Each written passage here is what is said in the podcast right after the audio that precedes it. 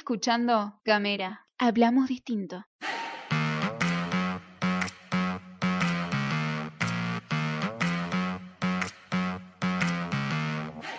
Muy pero muy buenos días a todos, muy pero muy buenos días a todas o buenas tardes o buenas noches, depende del momento que escuchen este podcast. Lo ideal es arrancar a escucharlo tempranito a la mañana porque la intención es que se informen, que sepan todo lo que viene, cómo viene la agenda, qué es lo que pasa en Tierra del Fuego antes de salir a la calle. Mi nombre es Luz Escarpati y como ya es un clásico en Tierra del Fuego me acompaña mi compañero de tareas Gastón Lodos. Hola Luz, ¿cómo andas? ¿Todo bien, che? Muy, pero muy bien, la verdad que no me puedo quejar. Estás tentada de decirme buenos días. En realidad, en este que sale a la mañana vamos a contar, porque en realidad es el primero. Sí, Entonces, este que sale a la mañana. Claro, este que sale a la mañanita es. Perdón, este sale a la mañanita. Este, es- este- acá podemos decir buenos días. Está bien. Porque acá te tiramos a tirar la agenda, digamos, lo que pasa a la mañanita, las primeras, todas las, las noticias principales de la noche anterior, del día anterior, y además este, las noticias principales de eh, este día que arranca. O sea que acá podemos decir buenos días. Después no sé.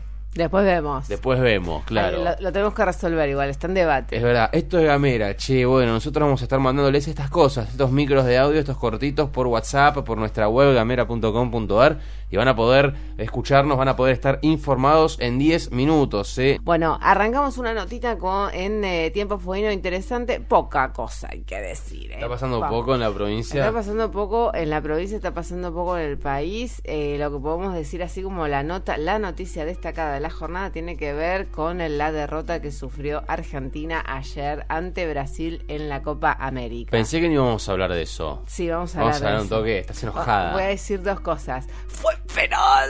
Fue Do- penal. dos penales, dos penales. Sí. Claro. sí. Eso, nada más. Y, y quiero contarles que a Luz Escarpati le interesa el fútbol nada, cero. Pero Nada. yo vi el partido me mandaba mensajes y me decía, loco, ¿cómo puede ser? ¿Qué choreo? ¿Para qué tiene el bar? Pi, pi, pi. Claro. En fin, bueno, la primera noticia es que perdió Argentina 2 a 0, quedó fuera de la Copa América con Brasil, Sí. local, Brasil, Sí. este, gran, gran, gran partido de la, de la selección argentina, venía jugando como el orto, así podemos decir orto ahora, venía jugando como el orto y eh, jugó muy bien contra Brasil, pero lamentablemente el árbitro, el arbitraje no ayudó mucho y por supuesto Brasil es Brasil, te emboca, cuando puede te emboca, o sea, Sí, o la te la embocas vos o te la ponen ellos, son brasileros, digo, te la ponen viejo. Sí, sí. Pero eh, también Son un rápidos, además, ¿eh? Sí, juegan bien, juegan bien.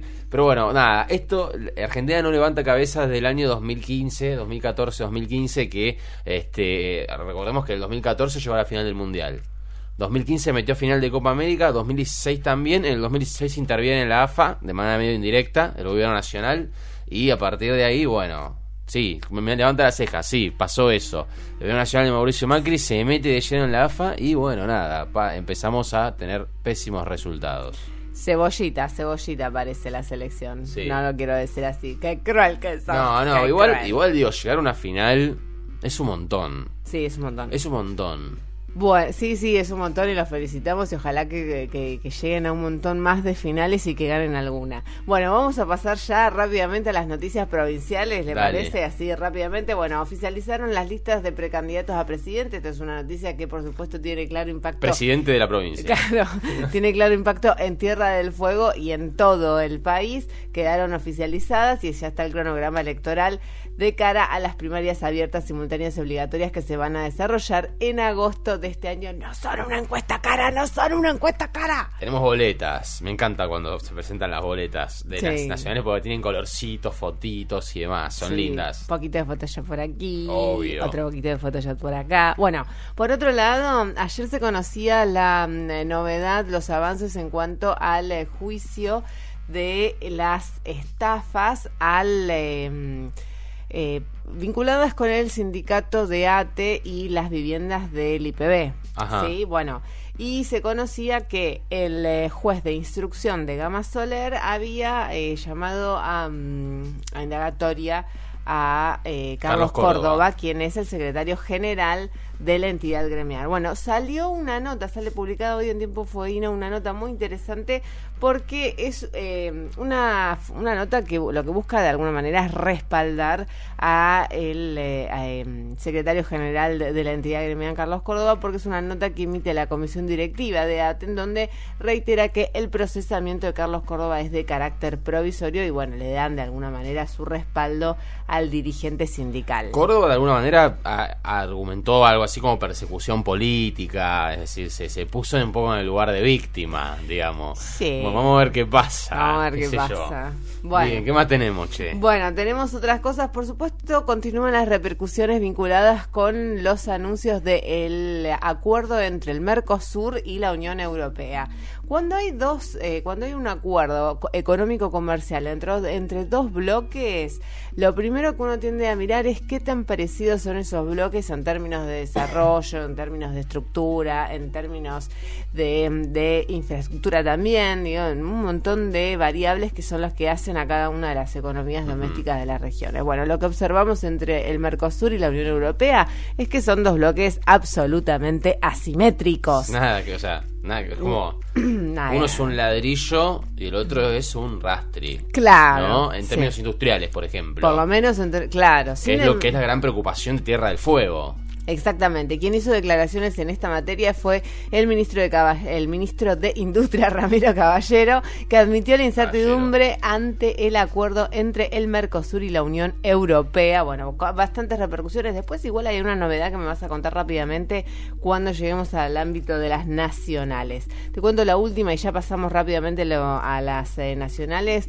Em, Lucía Corpaki de Catamarca, Alicia Kirchner de Santa Cruz, Rosana Bertone de Tierra del Fuego, Gerardo Zamora de Santiago del Estero y Mariano Arcioni de Chubut y también el gobernador de Formosa se van a reunir la semana que viene para acelerar la definición de la Corte Suprema de Justicia y esto está vinculado con el reclamo por el Fondo Sojero, el Fondo Federal Solidario que se encuentra judicializado y que están reclamando todas estas provincias. Estuvieron en una audiencia la semana pasada de la Corte Suprema, Así entre otros. Así es. Bien. Sí, esto también enmarcado en el, mismo proceso legal que iniciaron estas provincias cuando el Gobierno Nacional de forma unilateral decidió eh, dar de baja el Fondo Federal Solidario. Vamos a hablar un poquito de lo nacional barra internacional, porque está todo súper, porque hemos vuelto al mundo, entonces entre otras cosas lo que pasa afuera también nos pega. Em, bueno, estamos hablando del acuerdo del Mercosur eh, y Unión Europea y hay que decir que el acuerdo todavía no está eh, del todo sostenido, no está del todo firme. ¿Por qué? Porque Francia está como ambiguo. El país este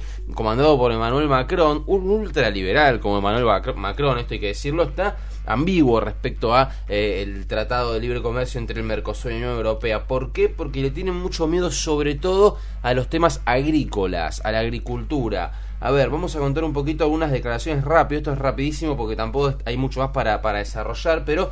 Em, algunas cositas. ¿Qué dijo? ellos tienen un ministro de Agricultura, por ejemplo, que se llama Didier Guillaume. Y dijo, durante una sesión de preguntas en la Asamblea Nacional, dijo, no habrá acuerdo a cualquier precio y la historia no está terminada. Y dijo, no será el ministro de Agricultura que habrá sacrificado a la agricultura francesa en el altar a una, de un acuerdo internacional, dijo Qué fuerte! Re kirchnerista. Y además, por otra parte, em, eh, Sibeth Diaye, que es la vocera del gobierno de Manuel Macron, dijo que se había pedido, porque están muy preocupados con el azúcar y la carne el kirchnerista Manuel Macron. Y dijo Díaz, que es la vocera del gobierno de Macron, que se va a pedir o se habría pedido, se había pedido una cláusula de salvaguarda. ¿Qué significa esto? Que permitirá decidir detener las importaciones, lo que para nosotros serían exportaciones, detener las importaciones en los sectores frágiles si llegase a haber una desestabilización manifiesta de esos sectores. Es decir, Macron lo primero que había dicho era vamos a evaluarlo. Y después salen funcionarios de su gobierno a decir, esperen un poquito porque nosotros no vamos a entregar nuestra agricultura y a nuestros agricultores en pos de este tratado de libre comercio. Somos Francia, no estoy hablando de Argentina, no estoy hablando de Kisilov, estoy hablando de Manuel Macron. Claro, no estamos hablando de Venezuela, chicos, ni de Cuba. Claro, claro, absolutamente. Bueno, eso es lo que está pasando, no está del todo con completo, no está del todo ratificado el acuerdo de libre comercio. Hay que esperar a ver qué es lo que decide hacer Francia, porque es la Unión Europea. No es que Francia dice, no, yo no me copo, yo no me meto y listo. Claro. Hay que ver cómo funcionan los mecanismos de elección en ese sentido allí. Pero bueno, mucha preocupación también en relación, por supuesto, a los agrotóxicos y, y demás. Bueno, hay un gran mito de que en, en- en Sudamérica se usan más agrotóxicos que en Europa. Seguro que es así, pero digo, seguramente que en Europa también usan agrotóxicos. Y se fue Lagarde del Fondo Monetario Internacional. Se fue Lagarde, se fue Christine Lagarde. fue Christine. Eh, al principio cuando los, el Trendy Topic fue renunció Lagarde, renunció Lagarde, pensábamos todos listos, se va toda la mierda. Claro.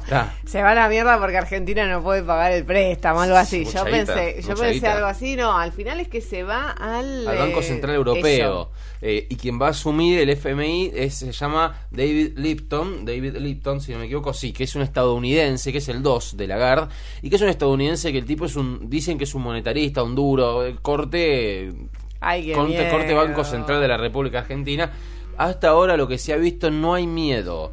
No hay miedo entre el gobierno argentino, entre los analistas. Este, por ejemplo, una nota de Carlos Burgueño que está en, en ámbito.com. No hay miedo, plantea Burgueño. ¿Por qué? Porque por un lado, está- eh, la República Argentina tiene una banca muy importante de Donald Trump. Ajá. En relación vía FMI. Y Lipton es un hombre de Trump. Es decir, que no va a haber problema en ese sentido. Claro. Eh, plantean que hay una buena relación, que quizás sí lo que sucede es eh, que, que- que al ser un monetarista, un tipo un poco más duro, quizás no sea tan flexible políticamente hablando como lo fue Lagarde, porque Lagarde realmente dio muchos gestos políticos, además al bancar a Mauricio Macri. Bueno, el problema y el miedo reside en quién vendrá después, porque se habla de un alemán y dicen que los alemanes sí son un poquito más bravos. Porque históricamente el FMI eh, es, es dirigido más bien por europeos con, ba- bajo un acuerdo que tienen con Estados Unidos, que unos dirigen el Banco Mundial y el otro es el Fondo Monetario Internacional, en fin, bueno. Pero eh, Christine Lagarde deja el FMI, hay incertidumbre quizás en cuanto a lo político. Pero dicen que lo económico está todo bien, que es, eh, es más, estamos a punto de, de recibir otro desembolso de 5.000 palos verdes de este acuerdo de stand-by. Dicen que no va a haber ningún problema. En todo O caso, es como la continuidad de la política que llevaba adelante Lagarde, sin que esta política de Lagarde, este, sin que, sin que la elogiemos, digamos. Posiblemente, digo, igual es toda incertidumbre, ¿no? Porque es un nuevo presidente, es un nuevo director gerente, digo, no Claro. se sabe. Pero bueno, sí sabemos que detrás de todo esto está Donald Trump. Así que, por lo pronto, la Argentina no, no, no debe. O sea, el gobierno argentino no está agarrándose la cabeza. Claro. No se olviden, igual que es el FMI, que estamos hablando del FMI y que van a ir 5.000 palos verdes más del FMI que vamos a tener que pagar. Así nosotros sí agarrémonos la cabeza, ¿ok? Claro, o sea, e- eso, a eso quería llegar. O sea, es, es, es más de lo mismo, es eh, la misma línea que Pero la misma mierda, ¿está bien? Claro, pero es la misma cagada. Claro, Buscó está tranquilo, nosotros tenemos que estar mal. Claro.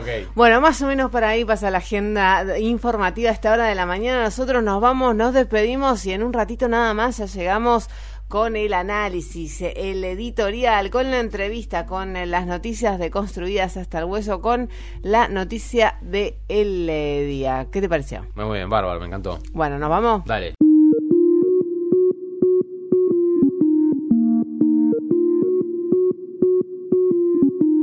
Seguí nuestros contenidos en gamera.com.ar.